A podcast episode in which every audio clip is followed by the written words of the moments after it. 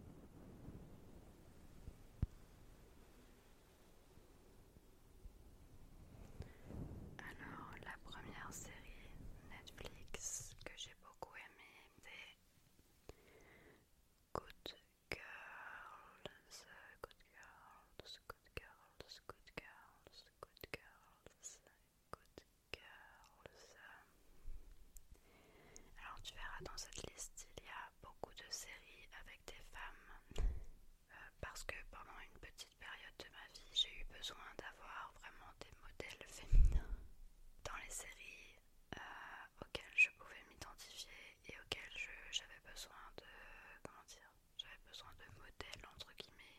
Donc tu vas voir que c'est des séries